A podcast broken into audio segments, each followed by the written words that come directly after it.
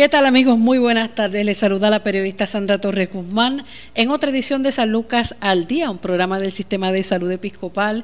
Hoy tenemos el privilegio de dialogar con el doctor Félix Pérez, nefrólogo, presidente de la Facultad Médica del Centro Médico Episcopal San Lucas. Buenas tardes, doctor, ¿cómo está? Buenas tardes, Sandra. Saludos a todos los radio oyentes. Doctor, ¿cuál es la, la prevalencia de enfermedades renales aquí en el país? Wow, este, el número exacto eh, es difícil de calcular, ya que no tenemos un sistema de estadística este, actualizado en Puerto Rico, pero es un número alto, aproximadamente te puedo decir de, diálisis, que es lo, o lo, peor que puede llegar un paciente con problemas renales, es aproximadamente 3.000 a 4.000 pacientes en la isla, pero, pero el número es bien, bien alto. Ok, en ese, en ese aspecto, ¿qué tipo de, de enfermedades eh, renales son las más comunes acá? ¿Cuáles son las condiciones ah. renales más comunes? Sí, este, el, las condiciones más, la razón por la cual una persona termina en diálisis o termina teniendo problemas en los riñones eh, tiene dos, dos causas bien comunes, aunque pues, te voy a añadir luego, vamos a hablar de las demás, pero lo más que daña el riñón es la diabetes o la alta presión, o ambas. Y estas son dos condiciones que son bien prevalentes en nuestra comunidad. ¿Por, qué? ¿Qué es, lo que, ¿Qué es lo que ocurre verdad en el sistema que hace que ese filtro se vaya dañando los riñones? Sí, lo que sucede es que tú tienes eh, un descontrol en el azúcar, este, que es lo que llamamos hiperglicemia, niveles de azúcar alto en el cuerpo. Esto va afectando la membrana del riñón. Imagínate que el riñón es como un filtro, filtro de agua. Y está, tiene varios componentes, pero para hacerlo simple, como un filtro de agua. De agua.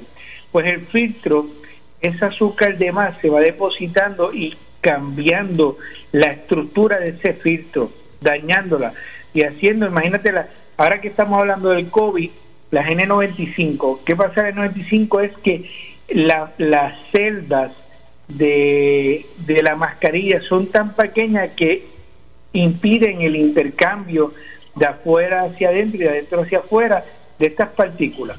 Pues lo mismo, este, Imagínate que si la mascarilla se va dañando, deteriorando, pues va a haber ese intercambio. Lo mismo pasa con el riñón, que el azúcar daña esas celditas, vamos a ponerle algo así, y ahí se va, va filtrándose proteínas en la orina que no debería pasar. Y eso te lleva a una fibrosis, empieza esta reacción inflamatoria y empieza a esclerosarse y empieza a, a dañar el riñón poco a poco. Entonces, esa, esa situación es más, más común en, pacientes, como menciona, ¿verdad? Con diabetes y alta presión. ¿Tiene que ver con los medicamentos que, se administran o no? Pues mira, para hay, hay varias razones para tú tener un daño renal. Vamos a empezar a clasificar, tienes la diabetes, tienes la alta presión, tienes enfermedades donde el sistema inmunológico, tu propio sistema inmunológico, ataca el riñón. Tienes enfermedades donde tú desarrollas muchos quistes y estos quistes ocupan el espacio dentro del riñón que antes era funcional y esto lo ocupa y así vas perdiendo capacidad de función del riñón. Y a veces tú tienes daños que se llaman daños agudos, un daño de ahora porque me bajó la presión, o me subió de mal la presión, o tengo una infección que me dañó el riñón directamente. Y esto, este daño agudo se promueve o se transmite con los años a una progresión de enfermedad renal. Los medicamentos como los antiinflamatorios no esteroidales, algún tipo de, de algunos tipos de antibióticos, estos también pueden causar un daño directo al riñón. Así que tienes muchas cosas que pueden dañar al riñón. En el caso de la alta presión, eh, es importante mantener la presión controlada y nosotros usamos unos bloqueadores del sistema de renina aldosterona. Estos son los que se, los medicamentos de alta presión que terminan con eh, AN, como los sartán, ibersaltán, este, y están los, los inhibidores de, de, de angiotensina convertida en SAN, que, que son los que terminan en IL, que son los enalapril, lisinopril, ramipril. Pues estos medicamentos son de extrema importancia que los pacientes con problemas renales usen. ¿Y por qué? Porque estos medicamentos, a la vez que controlan la presión, protegen el riñón, evitan que siga progresando la enfermedad. Una de las razones principales o de las manifestaciones primarias que vemos un paciente que tiene este, daño renal por la diabetes, que es lo que conocemos nosotros como nefropatía diabética, es que eh, empiezan a haber proteínas. Es lo que llamamos el líquido del el el, líquido, como decimos en, nuestro Spanglish, el líquido de proteínas. Este, eso, este medicamento evita eso. O evita que siga aumentando la cantidad de proteína que sigue eliminando que no debería eh, eh, pasar. Pero por tener nefropatía diabética sucede. Así que hay que estar bien pendiente qué medicamentos estamos tomando, qué antibióticos estamos tomando, cuánto es la función de nuestros riñones, porque hay muchos medicamentos que tú tienes que, que se eliminan por el riñón. Por lo tanto, tú tienes que saber cuánto es la capacidad de ese riñón, que nosotros llamamos GFR en inglés, este, saberlo, calcularlo para ajustar. Hay medicamentos que dependen de la eliminación renal y tienes que ajustarlo, porque si no lo ajustas, van a crear una toxicidad y puede dañar el riñón o dañar otro órgano. ¿Cuánto, ¿Cuánto tiempo o tarda años en, en ir deteriorándose? Pues depende de la razón en la, en la, eh, hablando de, la, de, las dos causas principales, que es la diabetes y la alta presión, eh, es con los años, no es algo que te salga de un día para otro. En el caso de un fallo renal agudo, este, puede ser ahora. Este, una infección, de esos daños pueden pasar ahora. Y la parte autoinmune, como la, el lupus, el, el, lupus es una, una condición que que se ve bastante en Puerto Rico por la parte genética, pues el lupus puede dar todo un daño renal de hoy para hoy. Este, y estas condiciones dermatológicas pueden causar un daño de hoy para hoy. Pero las más comunes, que es la diabetes y la alta presión, es con el pasar del tiempo. Y es una situación bien difícil, doctor, porque son dos de, la, de las condiciones que, que más afectan a los puertorriqueños. Estamos hablando de, de los que están en riesgo, son eh, un, número bastante alto. Eh, y entonces, como, como menciona, son los medicamentos, eh, ciertos medicamentos los que protegen ese riñón. ¿Qué, ¿Qué cosas debe evitar un diabético para, para, o sea, qué cosas debe evitar hacer un diabético para causar menor daño al riñón? O inevitablemente en algún momento de su vida va a tener ese daño pues no necesariamente lo podríamos decir, no necesariamente terminaría teniendo un problema renal y controla la diabetes. Y recuérdate que el, el para, para que el, los pacientes y el público que nos está escuchando entienda, el, el, cuerpo humano todo es un balance. Y lo que hacen los fármacos, eh, las enfermedades ocurren por dos cosas. O mi fisiología esta, la, esa, ese órgano o, o, está, o esa hormona se está produciendo de más, lo que hace el medicamento es bajarlo a una o regularlo que hacerlo de una manera neutral que no sea de más porque de más me causa un daño y, y hay enfermedades que te causan eso en el, o hay otras enfermedades que dejas de producir y el fármaco lo que hace es compensar esa esa deficiencia que tiene. Que todo lo que uno trata en la medicina es mantener el balance dentro de nuestro cuerpo, que es la parte que Papá Dios nos hizo, que mantener esa regulación, ese balance. La vida es un balance. y el cuerpo no es ajeno del mismo. El cuerpo hay que mantener ese balance. Este, así que, ¿cómo yo evito si yo soy diabético? Mira, mantengo el azúcar controlada, es un nivel normal. Si yo tengo un nivel, tengo diabetes, pero mantengo el azúcar, es un nivel normal, es como si no la tuviera. ¿Entiendes? Porque estoy controlado. Y eso es lo que tú buscas, que siempre el paciente esté controlado. Porque de esta manera hay un balance en su cuerpo y los órganos no se afectarán. Doctor, hay una, le pregunto si es mito o realidad las personas que están bajo un régimen de, ejercicio y por lo tanto pues le agregan a, su, a su dieta eh, una serie de, vitaminas eh, y batidas que lo que hacen pues para aumentar la masa corporal, ¿es cierto que eso también poco a poco va causando daño al riñón? Bueno, eh, hay que ver lo que lo mucho, mira, no es que yo tenga nada en contra de, de la medicina este natural o como queremos llamarle la medicina alternativa. lo que pasa es que hay que tener mucho cuidado. Primero, las personas que la están ejerciendo hay que ver las la credenciales, ver qué estamos pasando, dónde, porque el hecho de que yo esté trabajando en un en una tienda de productos naturales no me hace a mí un experto de las enfermedades. Así que tenemos que tener sumamente, sumamente mucho cuidado y cautela de quién recibimos este, nuestros consejos.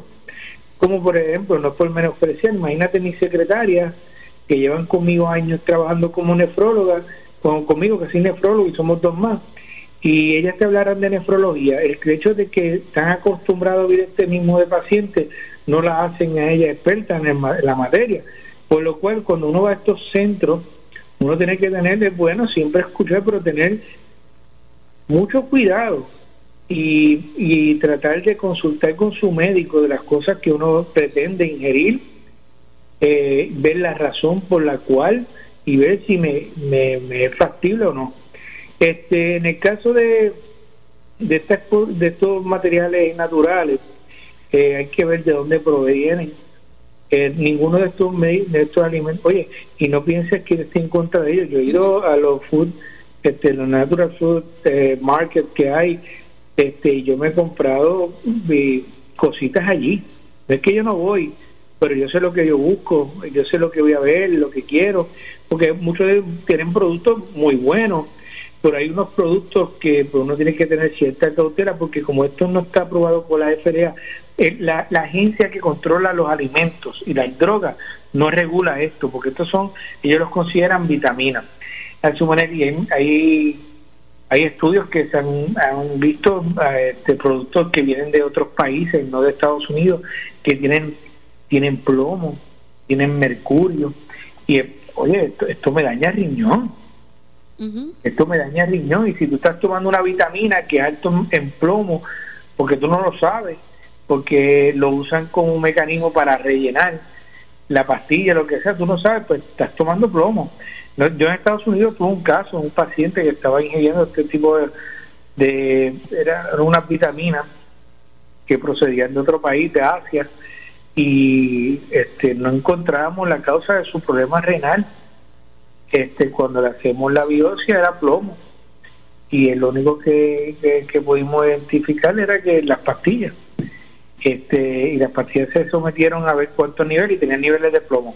Así que hay que tener mucho cuidado porque y, y porque los pacientes también se les se le controla las proteínas que ingieren para no no este hacer que el riñón trabaje más, como yo le explico a los pacientes, para que no fatigarlo. Mira, esto no, tú no quieres fatigar el riñón. Así que hay que tener mucho cuidado. Este, lo más importante, mira, si tienes problema renal o tienes una alta probabilidad de tenerlo, porque tienes ya mucho tiempo con diabetes y alta presión, lo más importante es visita a tu nefrólogo.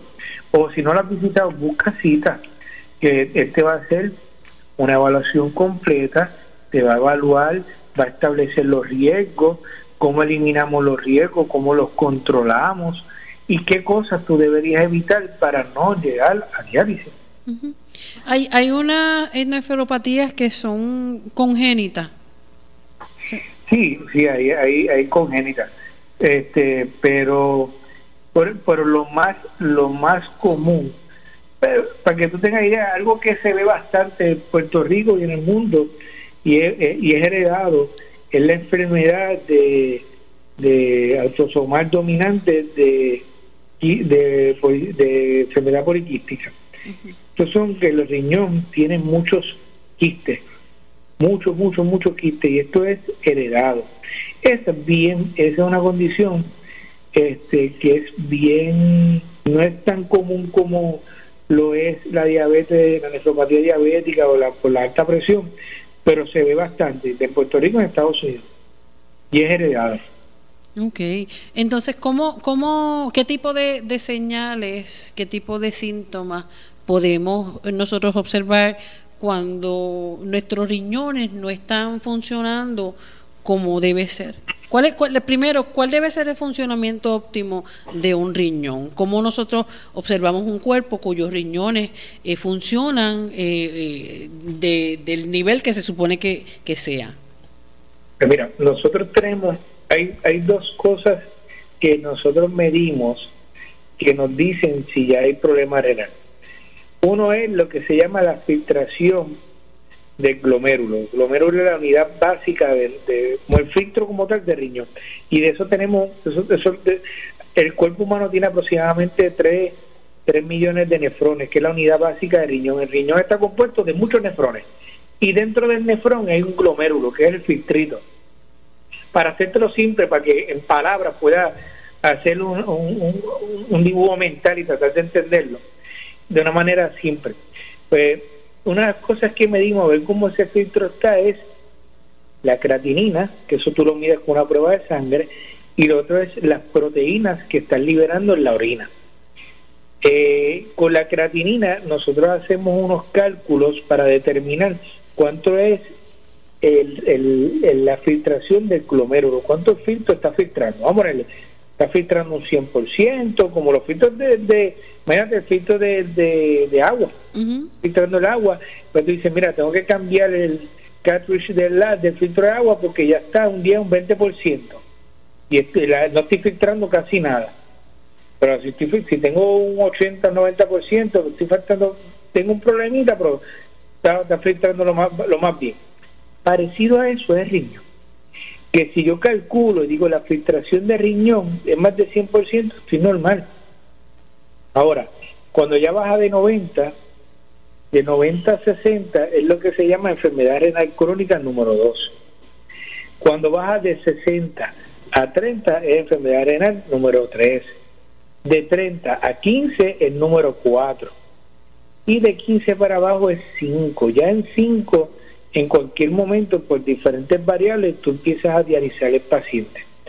Así que eso es como medimos. Los otros es la proteína. Tú siempre puedes tener una que otra proteína en la orina, pero no puedes tener, nosotros calculamos la creatinina con la albúmina en la, en la orina y calculamos un ratio que se llama albumin creatinine ratio.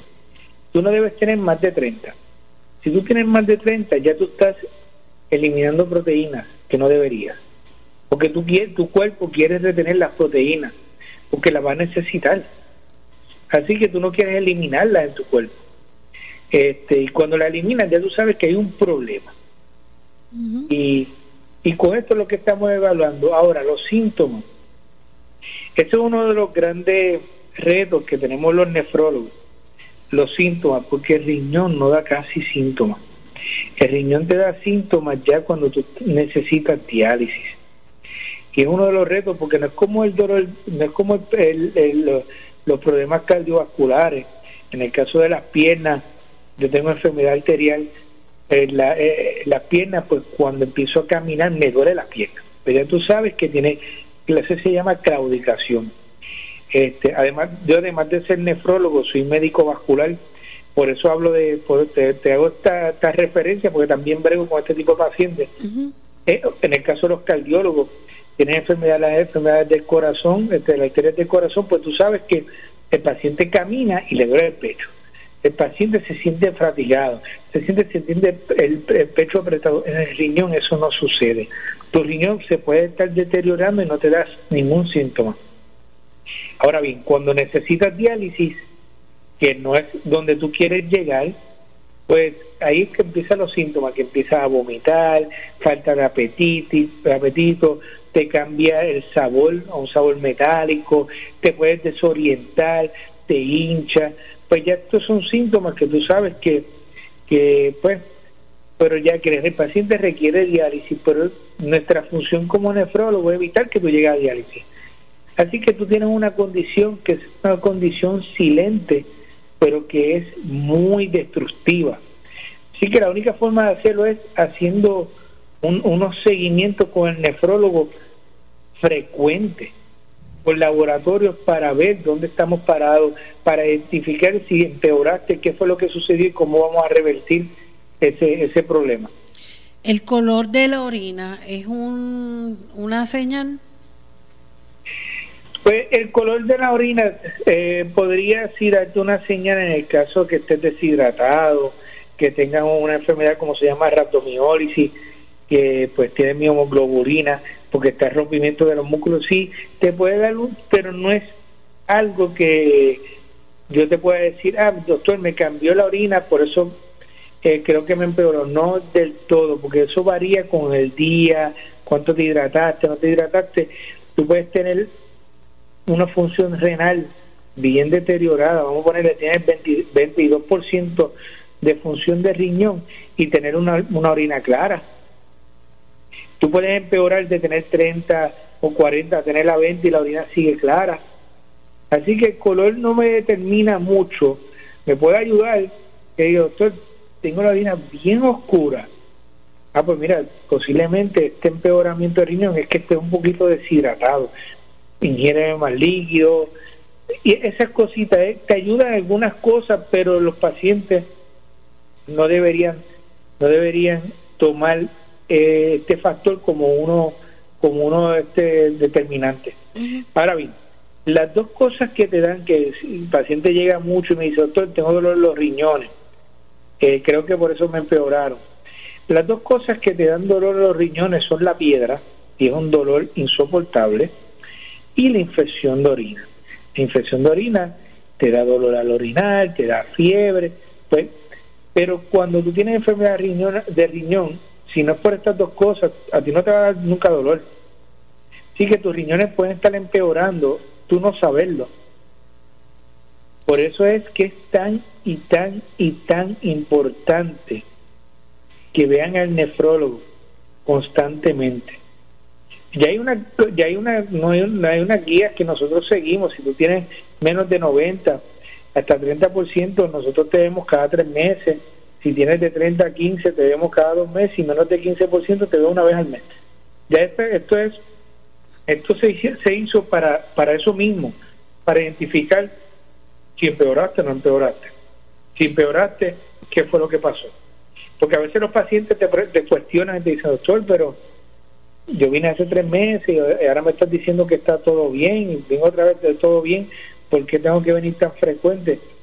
y yo les gustaría darle decirle mira está bien no no tienes que venir tan frecuente pero en realidad eh, si no vienes en tres meses podría pasar algo yo no darme cuenta y sería muy tarde para hacer algo Doctor Félix Pérez, nefrólogo, eh, vamos a hacer una pausa aquí en San Lucas al día. En breve continuamos entonces con este tema tan interesante y sobre los distintos tratamientos que hay para las personas con condiciones en los riñones. Continuamos en San Lucas al día, un programa del Sistema de Salud Episcopal. Esta tarde estamos dialogando con el nefrólogo Félix Pérez del Centro Médico Episcopal San Lucas sobre las distintas condiciones ¿verdad? Que, afectan eh, nuestros riñones y además nos va a hablar sobre la, diversidad de tratamientos que hay para pacientes con condiciones renales. Doctor, eh, nos enteramos que el Centro Médico Episcopal ya está realizando un procedimiento de nefrología único en Puerto Rico y el Caribe. ¿De qué se trata? Pues sí, este, esto lo que se trata es de la creación de la fístula arteriovenosa de una forma endovascular o percutánea. Esto, en otras palabras, es unir una vena con una arteria. En el, para que tenga, para que entiendas el trasfondo, para tú poder dar diálisis a un paciente, lo que hace la diálisis como tal es como un filtro, un filtro de agua. Pasa el agua sucia, pasa por el filtro y ahora tienes agua limpia. Es parecido, eso es lo que hace los riñones y eso es lo que hace la máquina de diálisis. La máquina de diálisis pasa la sangre, te, se saca la sangre sucia, la pasa por la máquina, que son diferentes filtros, y de ahí te la vuelve a, vuelve a ingresarte la, la sangre, pero de esta forma una sangre limpia. Para poder hacer eso necesitamos tener acceso a, tu corriente, a, a, tu, a tu sangre. Tenemos que tener, tenemos tener la, posibilidad de, de, y volverla a entrar.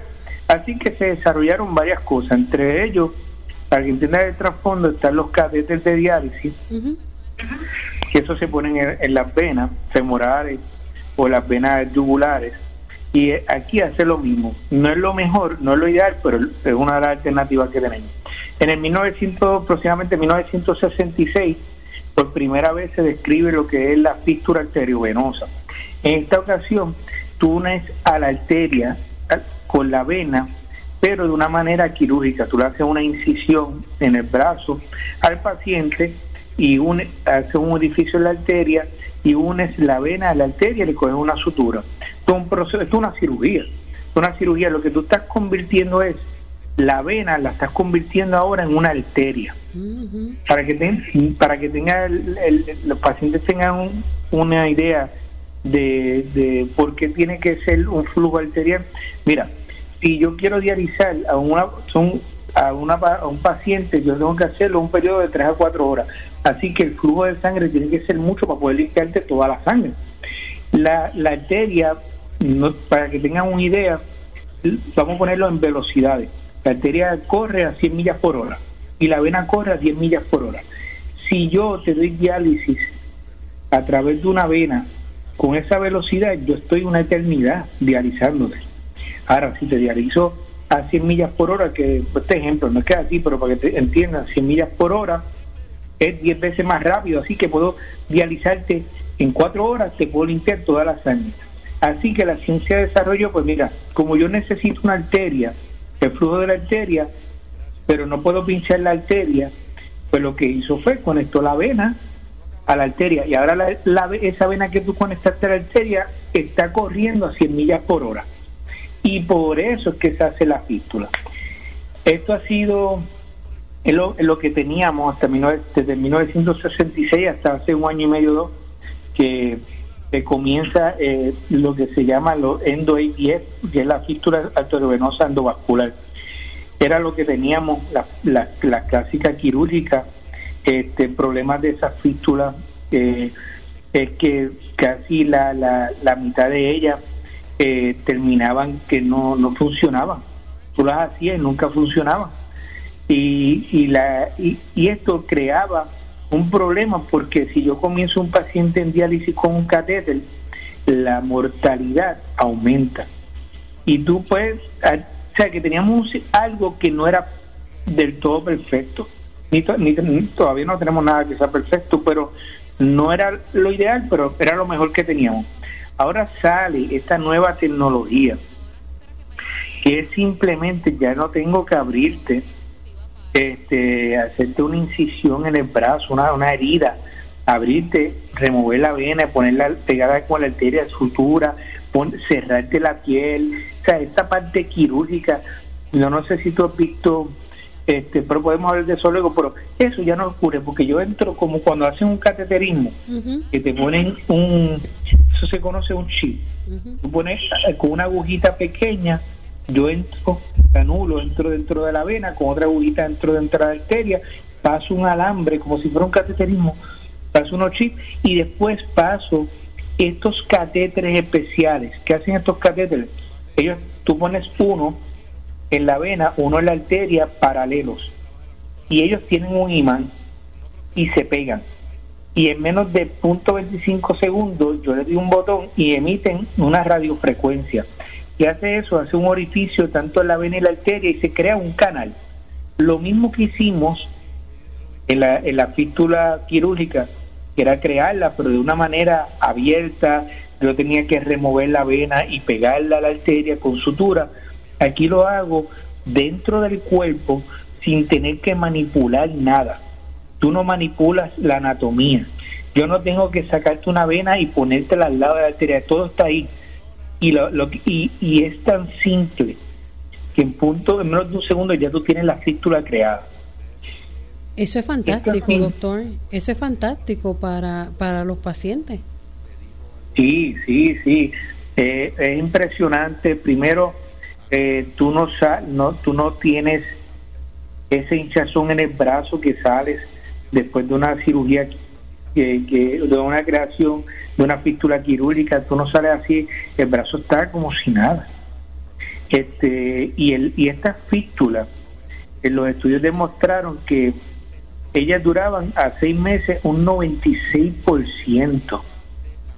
Esto es, y el, y el, y el, a los 12 meses un 73. Esto es bien alto. Esto tiene, los números de ellas son más altos que la de la forma tradicional que se hacía la fístula. ¿Sabes que Cuando yo la hago, a los seis meses, el 98% de las fístulas que yo hago está funcionando. Mientras que veías las otras quirúrgicas que solamente un 50, de un 40 o 50 son las que funcionan. O sea, estamos hablando que tras que es más simple, no manipulo, son más exitosas. ¿Reduce los riesgos de otro tipo de cirugía y las complicaciones? Sí, completamente, porque a pesar que, la, que la, de la forma quirúrgica es una, se le considera un procedimiento menor, eh, pero todo lo que es endovascular, percutáneo, mínimamente invasivo, trae menos complicaciones que hacerlo de una forma abierta. Por eso hoy en día preferimos sacar la vesícula por la paroscopía, no hacer esa incisión grande como se hacía, a menos que sea necesario. Puesto la, la ciencia está, la tecnología está mejorando día a día. Yo le auguro que esta en un futuro no muy lejano, de yo creo que 5 a 10 años, yo apostaría que el 75 de los pacientes, el 75 de los pacientes de diálisis comenzarán diálisis a través de una fístula endovascular por muchas razones. Primero, el 98% como dije está funcional y me, y, me está funcionando. O sea, que no, no voy a hacer algo que, que, que, que solamente tengo un chance del 50% de funcionar. Segundo, el paciente no va a sentir, no, una de las cosas que no le gusta a los pacientes, no sé si ha visto una fístula, a veces se le ve lo que ellos llaman los huevuchos, esos son los aneurismas, que tú ves un poco mutilado el brazo, y eso a veces trae cierta frustración y no es para menos en los pacientes. En el caso de la endovascular, eso no sucede. Tú la vas a sentir, pero no la vas a ver. O sea, que tú ves el brazo de un paciente con una fístula endovascular, y es un brazo como el tuyo y el mío, no como lo tenía él anteriormente, no vas a ver nada, pero lo vas a sentir. ¿Qué tipo de este, paciente es candidato a, someterse a este procedimiento? Pues todo el mundo es candidato, pero no en el sentido de evaluación. Ahora, no todo el mundo va a ser candidato para realizarse. ¿Por qué? Porque tú necesitas una vena, tú necesitas que el tamaño sea ideal hay unas métricas, lo mismo con la fístula. Para la fístula tú necesitas cierto diámetro, cuando digo fístula, fístula quirúrgica, necesitas cierto diámetro de la vena y cierto diámetro de la arteria. En el caso de, de, la, de la percutánea o endovascular es lo mismo. A diferencia que tú tienes que tener una vena, el sistema venoso de nuestro cuerpo, que es el sistema que trae de nuevo al corazón la sangre, son de los brazos, de los órganos, esa sangre vuelve al corazón a través de la venas y a los pulmones para, para oxigenarse y volver otra vez al cuerpo, o a, las diferentes partes del cuerpo. Pues el sistema venoso se compone de, de tres cosas. Tienes un sistema superficial de venas, esas son las venas que nosotros usamos para diálisis, porque están en la superficie. pero también tienes el sistema profundo. En el sistema profundo de vena, ahí es donde se hace la conexión de la arteria con la vena en la fístula endovascular, ahí mismo, en el sistema profundo, por eso no lo ves. Pero para tú conectar el sistema profundo con el superficial, tú necesitas un comunicador. Y esa vena, que eso significa como un túnel. Imagínate un túnel que conecta la sangre del sistema profundo con el superficial, yo necesito un túnel. Y ese túnel es una vena, esas venas que se llaman las perforantes. Ahora bien, si tú no tienes una perforante buena, pues tú no, tú no eres candidato. Por eso siempre se le hace un, lo que se le conoce un base map, un, tú verificas cómo es el diámetro, si tiene la perforante con, un son, con sonografía vascular, que eso yo lo hago en la oficina. Y yo le miro el brazo y miro, ok, tú eres candidato. Pero la mayoría hasta ahora eh, que he, realizado, diría que un 75% de los pacientes ha sido candidato. O sea, que cualificarían. ¿Tiene que ver con la edad o alguna otra condición o eso no se toma en consideración? No, no, es más, es más por la anatomía. Recuérdate que a, veces la posición está, puede ser que esa perforante esté más, más arriba o más abajo y no lo hace o no la tenga el paciente, pues no, no. esos canales tú los tienes en diferentes partes, en todo el sistema venoso están esos canales pero la localización puede variar. La mayoría de las personas, la que buscamos en este caso es en la parte del codo y la mayoría de la gente la tiene. Yo la tengo, yo me, yo mismo me verifiqué, yo la tengo. Este, y la mayoría de la gente, pues no todo el mundo la tiene, porque hay variaciones anatómicas. Y no es que esté mal, es que siempre hay unas variaciones. Y esos pueden ser los que no sean candidatos. ¿Cuántas eh, aproximadamente de este tipo de procedimientos, cuántos han realizado y cuándo comenzaron a hacerlo aquí en el Centro Médico Episcopal? Pues mira, en el Centro Episcopal hemos hecho dos en enero y ahora mismo se están usando. Eh, se tuvo que detener eh, los procedimientos, ahí fue cuando empezó los terremotos que estábamos bregando. Se, una vez ya estamos reincorporados, que vamos a empezar, empieza lo de la pandemia este, y tuvimos, hemos, hemos parado. Ahora mismo, en, en julio, la primera semana de julio, que estamos hablando en, en, julio 7 y 8, tenemos seis casos que vamos a hacer.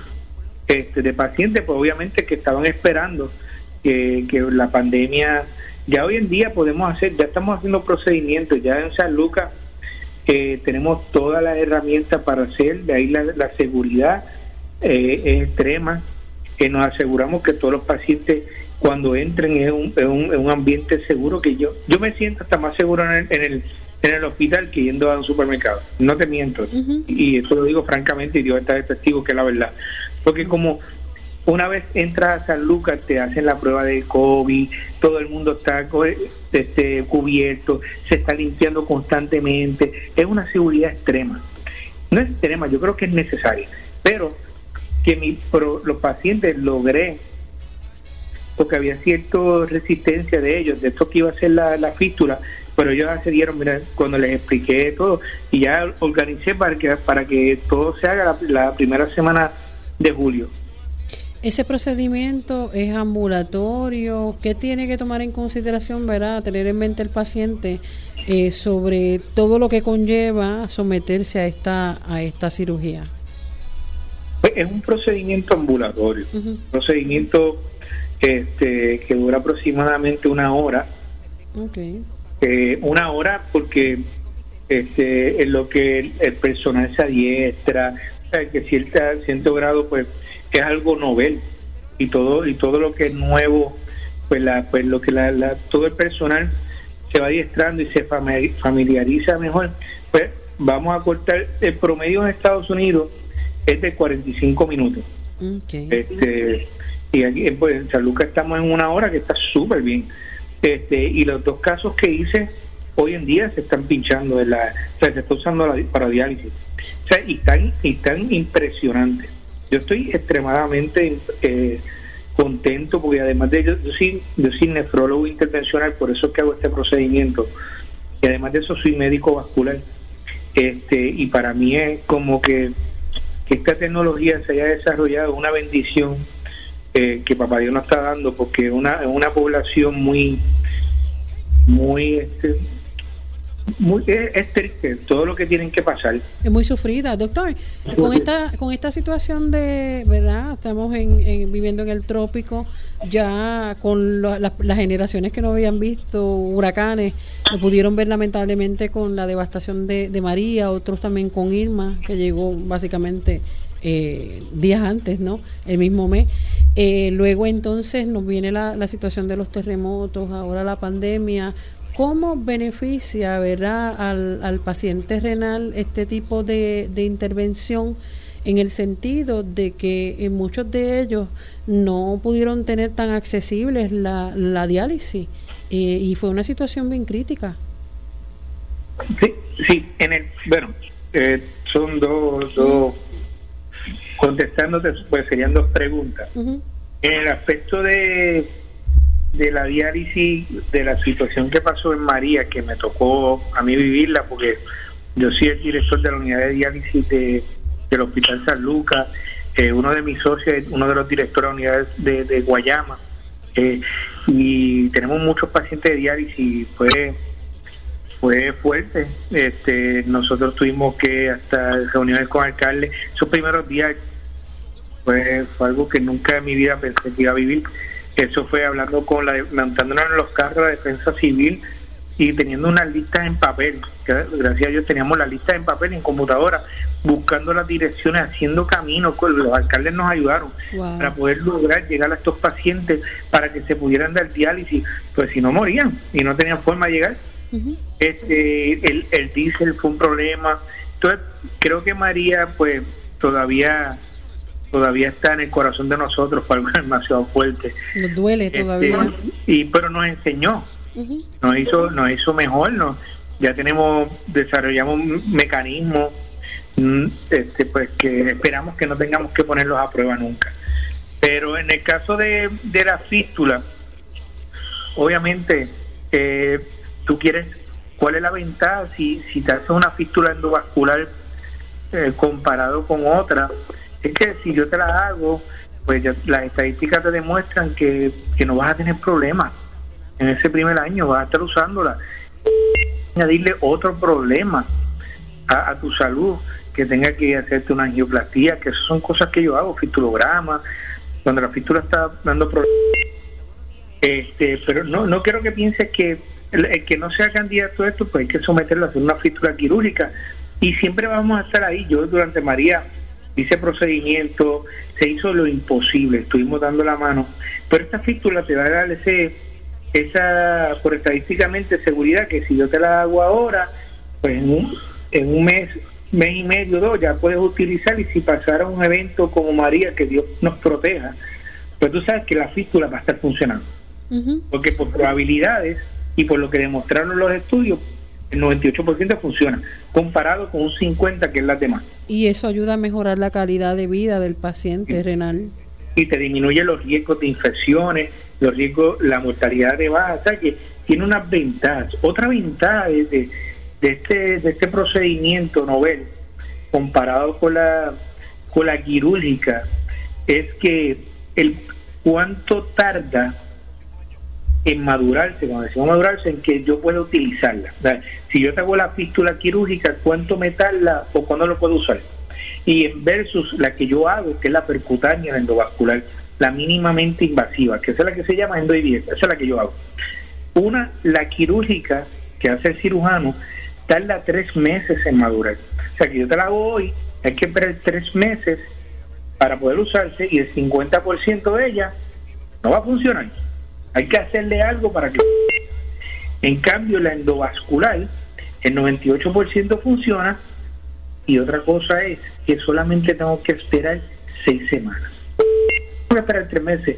En seis semanas ya yo puedo utilizarla. La mitad del tiempo lo disminuye.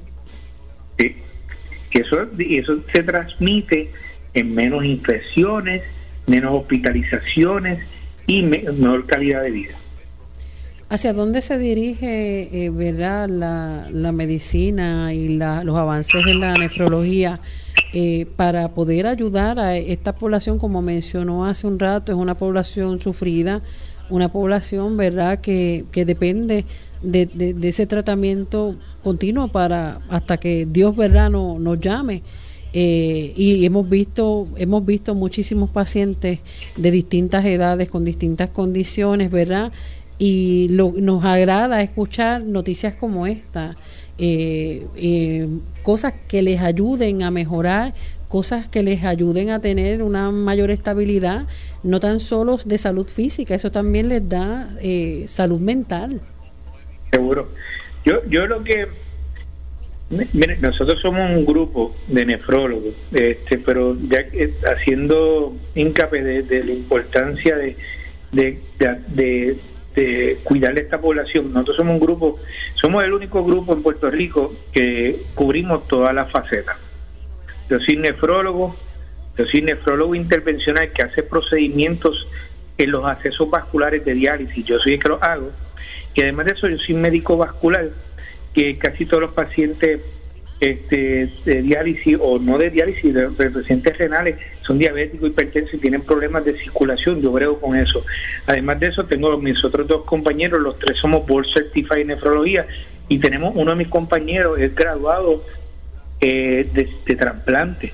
Él sigue trasplante, estamos bien completos. Yo lo que recomiendo a la gente, a pesar de que existe y la tecnología está mejorando día a día y nos estamos esforzando en que sea mejor para el paciente de diálisis. Yo lo que quiero es que nadie llegue al diálisis. Y para llegar a, y para hacer eso posible, yo necesito que vengan a los nefrólogos, que nos vean, que nos, que estén con nosotros todo el tiempo. Yo tengo un hashtag que hace tiempo no lo usaba, que le, le ponía hemodiálisis last o último hemodiálisis.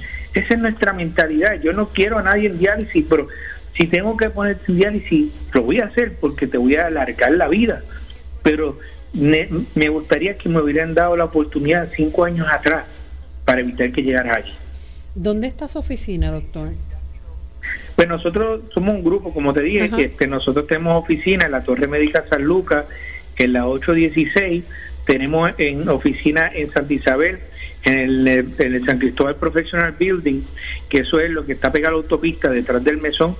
En Santa Isabel tenemos oficina en Guayama y oficina en Yauco. Bien distribuida. Eh, sí, como somos muchos, este, nos, estamos distribuidos en diferentes lugares porque nuestra población es mayor.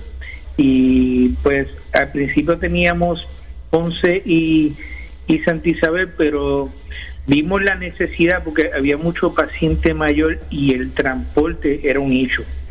Y a veces nos faltaban a la cita porque el, el hijo no lo podía llevar o el viejito maneja pero no se atreve de la, guiar ya tan lejos y decidimos pues vamos a expandirnos, hacer, a, hacerle más accesible a ellos que puedan venir donde nosotros y cuando abrimos Yauco y Guayama. ¿Qué planes médicos se aceptan? ¿Cómo? ¿Qué planes médicos se aceptan? No, aceptamos todos los planes, tanto Medicare, privado y reforma, todos los planes. Así que lo, importante es llamar y cuál es el número de teléfono, dónde pueden acceder a sus servicios, doctor.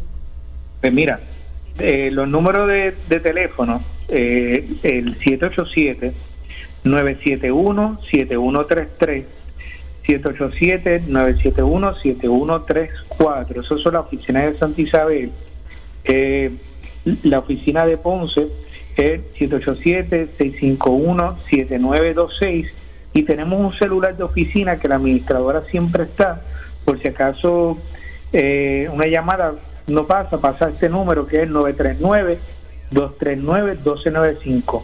Como repito, lo importante es la prevención. Nosotros estamos aquí por ustedes. Yo estudié esto para evitar mis compañeros estudiamos esto porque amamos lo que hacemos y lo que queremos es impactar la vida de la población y pero para hacer eso necesitamos que nos vean, vengan a nuestra oficina, tienen que venir con frecuencia, tienen que estar de la mano nosotros con ustedes para batallar contra la enfermedad renal y si llegáramos a la enfermedad renal tenemos todas las herramientas como para evitar la progresión y si llegamos a diálisis estamos, yo estoy comprometido y mi grupo también de darle todo lo mejor y lo más tecnológico y lo mejor para su salud que en este caso es la fístula endovascular, que la estamos realizando en el, hospital, en el Centro Médico San Lucas. Doctor, gracias por su tiempo. Doctor Félix Pérez Ramos, eh, nefrólogo intervencional. Muchas bendiciones. Gracias por su tiempo nuevamente.